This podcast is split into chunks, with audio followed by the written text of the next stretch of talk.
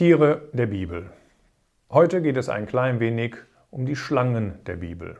Ich möchte zu Beginn einen Vers lesen aus dem ersten Buch Mose, aus dem dritten Kapitel. Da ist es in Vers 14, Und Gott der Herr sprach zu der Schlange, Weil du dies getan hast, sollst du verflucht sein vor allem Vieh und vor allen Tieren des Feldes. Auf deinem Bauch sollst du kriechen und Staub fressen alle Tage deines Lebens. Die Schlange kommt ungefähr 100 Mal in der Bibel vor und es liegen ihr verschiedene hebräische und griechische Wörter zugrunde. Das Problem ist, dass wir nicht genau wissen, wann welche Schlangenart genau gemeint ist. Manchmal werden die Schlangen auch mit Ottern, einmal mit Hornotter oder sogar mit Viper übersetzt. Es ist auch nicht so wichtig, um welche Schlange es sich genau handelt. Wahrscheinlich nimmt aber die Bibel doch Bezug auf Giftschlangen. So haben wir eine Stelle im fünften Buch Mose, wo uns die extreme Giftigkeit in Kapitel 32, Vers 33 ähm, einer Schlange erwähnt wird. Und ähnliche Hinweise finden wir auch in Hiob 20, im Psalm 58 und auch in Römer 3. Das heißt, die Schlange der Bibel ist schon eine Schlange, die mit einer gewissen Giftigkeit in Verbindung gebracht wird. Und wer kennt nicht das Erlebnis des Apostel Paulus auf der Insel Melite in Apostelgeschichte 28, wo er von einer Schlange gebissen wird und die Einwohner dieser Insel gehen davon aus, dass er innerhalb von wenigen Minuten tot umfallen würde, was durch das Eingreifen Gottes allerdings nicht geschehen ist. Das heißt, die Schlange ist auf der einen Seite ein sehr giftiges Tier, sie wird aber in der Bibel auch als ein sehr schnelles und gefährliches Tier beschrieben, das aber auch eine gewisse Listigkeit besitzt. Die vielleicht interessantesten Stellen in Bezug auf das Verhalten der Schlange, das ist, dass sie als staubfressende Tiere bezeichnet werden. Eine Stelle haben wir gerade gelesen, eine weitere Stelle befindet sich in dem Propheten Micha in dem siebten Kapitel. Dort heißt es in Micha 7, Vers 17, Sie werden Staub lecken wie die Schlange, wie die kriechenden Tiere der Erde. Wie ist das möglich? Denn wer sich mit Schlangen ein klein wenig auskennt, der weiß, dass die Hauptnahrung von Schlangen, Reptilien oder kleinere Säugetiere oder manchmal eben auch Vögel sind. Und die Schlangen werden sicherlich nicht den Staub des Erdbodens als Nahrung zu sich nehmen. Trotzdem spricht die Bibel davon, dass die Schlangen eben als staubfressend bezeichnet werden. Nun, zum einen kann man das Ganze symbolisch verstehen und dass diese Interpretation möglich ist, das zeigt diese Stelle hier in Micha 7, Vers 17. Denn da geht es in erster Linie um die Assyrer, die von Gott einmal vernichtend geschlagen werden.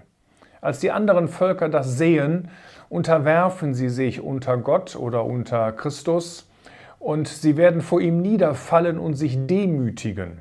Und diese tiefe Erniedrigung der Völker, die bis in den Staub der Erde geht, wird eben durch diese bildhafte Sprache beschrieben. Sie werden Staub lecken wie die Schlange. Das heißt, diese Stelle ist also nicht unbedingt ein Widerspruch zu dem tatsächlichen Verhalten, sondern zeigt hier die symbolische Bedeutung der tiefsten Erniedrigung. Aber auf der anderen Seite ist es tatsächlich so, dass Schlangen Staub fressen und Staub lecken und sie tun das sogar absichtlich. Denn durch das Züngeln nehmen Schlangen ihre Umgebung wahr. Und dabei bleiben winzige Staubpartikel und auch Geruchsmoleküle an der feuchten Zunge haften. Die Schlange schiebt anschließend die Zungenspitze an ihren Gaumen. Und dort bei diesem Gaumen ist eine kleine Einbuchtung, sowohl einmal auf der linken als auch auf der rechten Seite. Und in dieser Einbuchtung oder in diesen Einbuchtungen befindet sich das sogenannte Jakobsonsche Organ. Natürlich haben Schlangen auch Nase, eine Nase ohne Frage, mit der sie riechen können. Aber die Zunge unterstützt sie bei den Gerüchen äh, dicht am Boden und das Jakobsonsche Organ ist viel empfindlicher als die beste Nase, die es gibt. Das Jakobsonsche Organ Manchmal nennt, es, manchmal nennt man es auch das Vomeronasalorgan, ist vom Prinzip her ein chemorezeptives Organ. Das heißt, mit diesem Organ können chemische Stoffe aus der Luft, aus Flüssigkeiten oder sogar aus dem Staub des Bodens wahrgenommen werden. Dieser etwas komplizierte Name leitet sich ab von dem Woma, ein Knochen, äh, der den unteren knöchernen Teil der Nasenscheidewand bildet. Interessanterweise ist bei Säugetieren das Jakobsonsche Organ direkt durch Kanäle mit der Nasenhöhle verbunden. Das heißt, die Duftstoffe gelangen in diesem Fall durch die Atmung an das Jakobsonsche Organ, wo sie ausgewertet werden.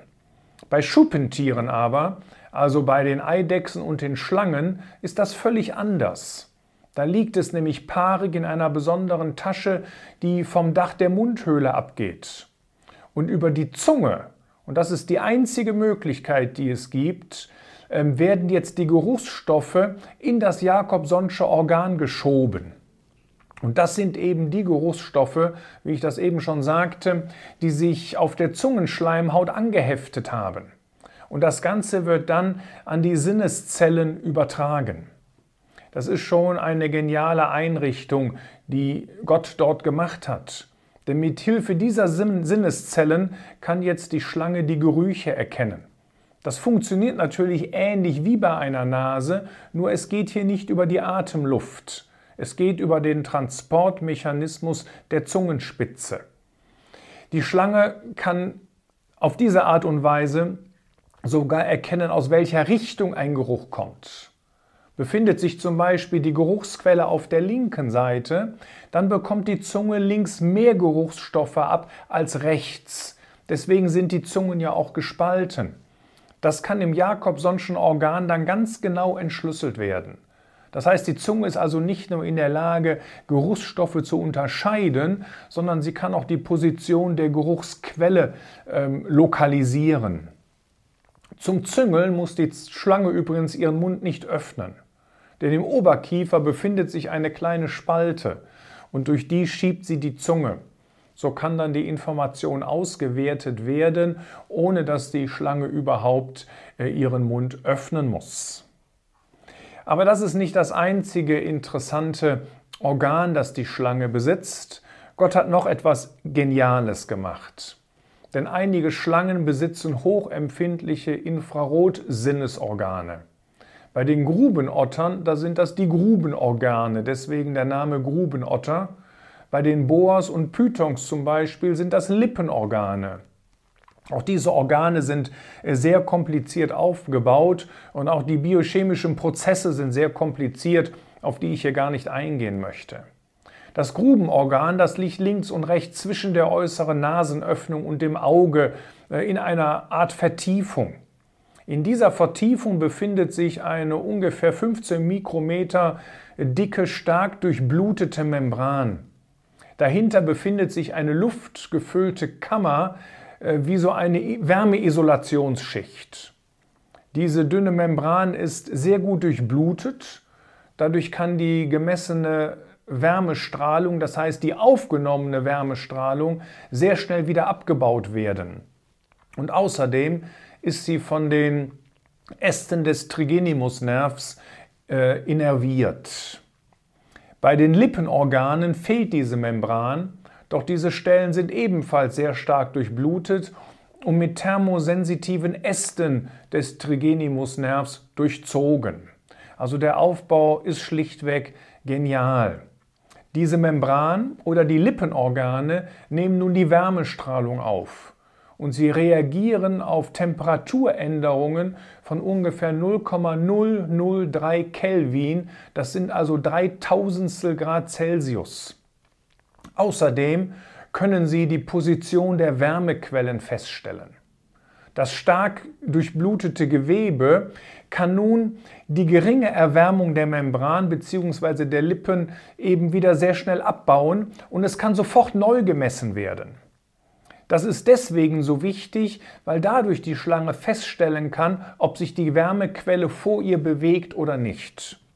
Etwas anders ausgedrückt bedeutet das, eine Maus, die etwa 10 Grad wärmer als die Umgebung ist, kann in völliger Dunkelheit von der Schlange noch in ungefähr ja, 70 Zentimeter entdeckt werden. Das gibt uns einen kleinen Eindruck davon, wie extrem empfindlich dieses Organ ist. Es zeigt uns etwas von der unbeschreibbaren Größe äh, eines Schöpfers, unseres Gottes, der das alles gemacht hat. Die Schlange an sich tritt zum ersten Mal in der Bibel in 1. Mose 3 auf. Eine Stelle hatte ich gerade schon gelesen, aber sie tritt schon etwas früher in Erscheinung, nämlich in Vers 1. Gott hatte seine Schöpfung abgeschlossen, man findet das am Ende von 1. Mose 2, und der Mensch lebte zunächst einmal ohne Sünde im Garten Eden. Da erscheint der Teufel plötzlich in Gestalt einer Schlange. Und er hat eigentlich nur ein einziges Ziel, er will das verderben, was Gott wunderbar gemacht hatte. Und das gelingt ihm tatsächlich durch List und Lüge und er stellt das Wort Gottes in Frage und der Teufel tritt heute noch ganz genauso auf. Er versucht zum einen, die Gläubigen zu verführen, auf der anderen Seite versucht er, ungläubige Menschen daran zu hindern, dass sie mit ihrer Sündenschuld zu Gott kommen. Und das macht er in erster Linie dadurch, dass er wesentliche Aussagen des Wortes Gottes oder sogar das gesamte Wort Gottes in Frage stellt und mehr oder weniger sagt, das stimmt sowieso alles nicht, was dort in der Bibel steht. Und auch dieser Weg, wie ein Mensch zu Gott kommen kann, ist absolut verkehrt. Es gibt tausend andere Wege und äh, was weiß ich, was der Teufel alles noch über Gott erfindet. Hauptsache, der Mensch kommt nicht zu Gott. Das erste Menschenpaar hört auf die Stimme des Teufels und sündigt. Das Ergebnis ist, dass Gott die Wahrheit gesagt hat und nicht der Teufel, denn der Tod kommt in die Welt. Allerdings nicht nur der leibliche Tod, sondern auch die Trennung von Gott. Auch im letzten Buch der Bibel tritt der Teufel auf als die alte Schlange, Offenbarung 12 und auch in Kapitel 20. So weist die Schlange in der Bibel häufig auf den Teufel als den Urheber der Sünde hin. Aber einmal im Neuen Testament erwähnte er Jesus eine eherne Schlange oder eine Schlange als aus Kupfer als Vorbild von sich selbst, nämlich in Johannes 3, Vers 14. Und auch diesen Vers möchte ich einfach gerne mal lesen, denn er ist doch von großer Wichtigkeit. Dort heißt es, Und wie Mose in der Wüste die Schlange erhöhte, so muss der Sohn des Menschen erhöht werden, damit jeder, der an ihn glaubt, nicht verloren gehe, sondern ewiges Leben habe. Das heißt, hier wird zunächst einmal Bezug genommen auf ein Ereignis, das ungefähr anderthalb tausend Jahre zurückliegt, nämlich auf ein Ereignis während der Wüstenreise. Das Volk Israel hatte auf der Wüstenreise eigentlich das getan, was sie am besten konnten. Sie hatten gegen Gott und auch gegen Mose gemeckert. Und sie taten das auch am Ende ihrer Reise, dass sie wieder gegen Gott murrten und dass ihnen die Speise, die Gott ihnen gab, dieses wunderbare Manna nicht mehr gefiel. Und sie hatten einfach keine Lust mehr, das noch zu essen und wollten unbedingt eine Abwechslung haben. Und darum sandte Gott Schlangen, deren bis zum Tode führte. Als viele gestorben waren, dann bekannte das Volk seine Schuld und dann schrien sie zu Gott und sie flehten darum, dass die Schlangen weggenommen würden. Doch, die, doch Gott antwortete völlig anders, als sie sich das erhofft hatten. Denn die Schlangen wurden nicht weggenommen und die Schlangen wurden auch nicht getötet. Man kann das nachlesen in 4. Mose 21. Gott sagt nicht zu Mose, schnapp dir die stärksten Männer des Volkes, jeder nimmt einen Knüppel und schlagt die Schlangen tot. Das hätte denen, die gebissen worden sind, sowieso nichts mehr genützt. Sondern Gott macht etwas sehr Außergewöhnliches. Er sagt zu Mose, mache eine Schlange aus Kupfer. Und diese Schlange aus Kupfer, die steckst du auf einen Holzstab. Und diesen Holzstab, den richtest du mit der Schlange auf. Und jetzt musste das Volk etwas sehr Seltsames tun. Sie mussten jetzt nicht um den Stab drumherum tanzen oder die, die Schlange streicheln oder wie auch immer, sondern sie mussten ausschließlich zu dieser Schlange gucken. Und wer die Schlange anblickte, und da geschah etwas Wunderbares, der blieb am Leben. Und das war der einzige Weg, wie man von diesem Biss der Schlange geheilt werden konnte. Und so erinnert uns die kupferne Schlange einerseits daran, woher die Sünde kommt. Nämlich die Sünde kam in die Welt durch die Machenschaft der Schlange, das heißt durch die List des Teufels, wie wir das gerade in 1. Mose 3 gesehen haben. Gleichzeitig waren diese Schlangen auch eine Strafe für die Sünde der Israeliten. Auf jede Weise erinnert diese Schlange also so an die Sünde. Aber diese erhöhte Schlange, die aus noch aus Kupfer bestand, ist eine gerichtete Schlange. In 4. Mose 17, Vers 4 kann man das nachlesen, dass Kupfer an sich schon von dem Gericht spricht.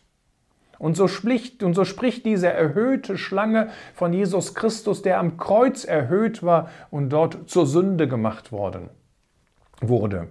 Die auf dem Stab erhöhte kupferne Schlange ist daher in gewisser Weise ein Bild von Christus während der drei Stunden der Finsternis, als er von Gott verlassen war.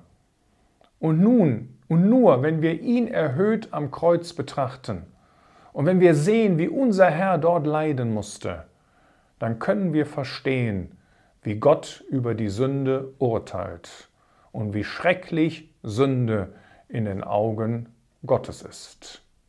Also von der Schlange können wir verschiedene Dinge lernen. Zum einen sehen wir darin etwas von der unbeschreibbaren Schöpfermacht Gottes, der diese Schlangen so genial ausgestattet hatte, was er auch mit anderen Lebewesen natürlich tat. Auf der anderen Seite sehen wir, wie diese Schlange auch ein Bild von dem Teufel ist und von der Sünde spricht, die in der Welt ist, und wie gleichzeitig die erhöhte Schlange der gewaltige Liebesbeweis Gottes ist, dass sein Sohn dort während der drei Stunden der Finsternis zur Sünde gemacht wurde und von Gott verlassen wurde. So schrecklich ist Sünde in den Augen Gottes, dass er dafür seinen einzigen, seinen geliebten Sohn in den Tod gehen musste.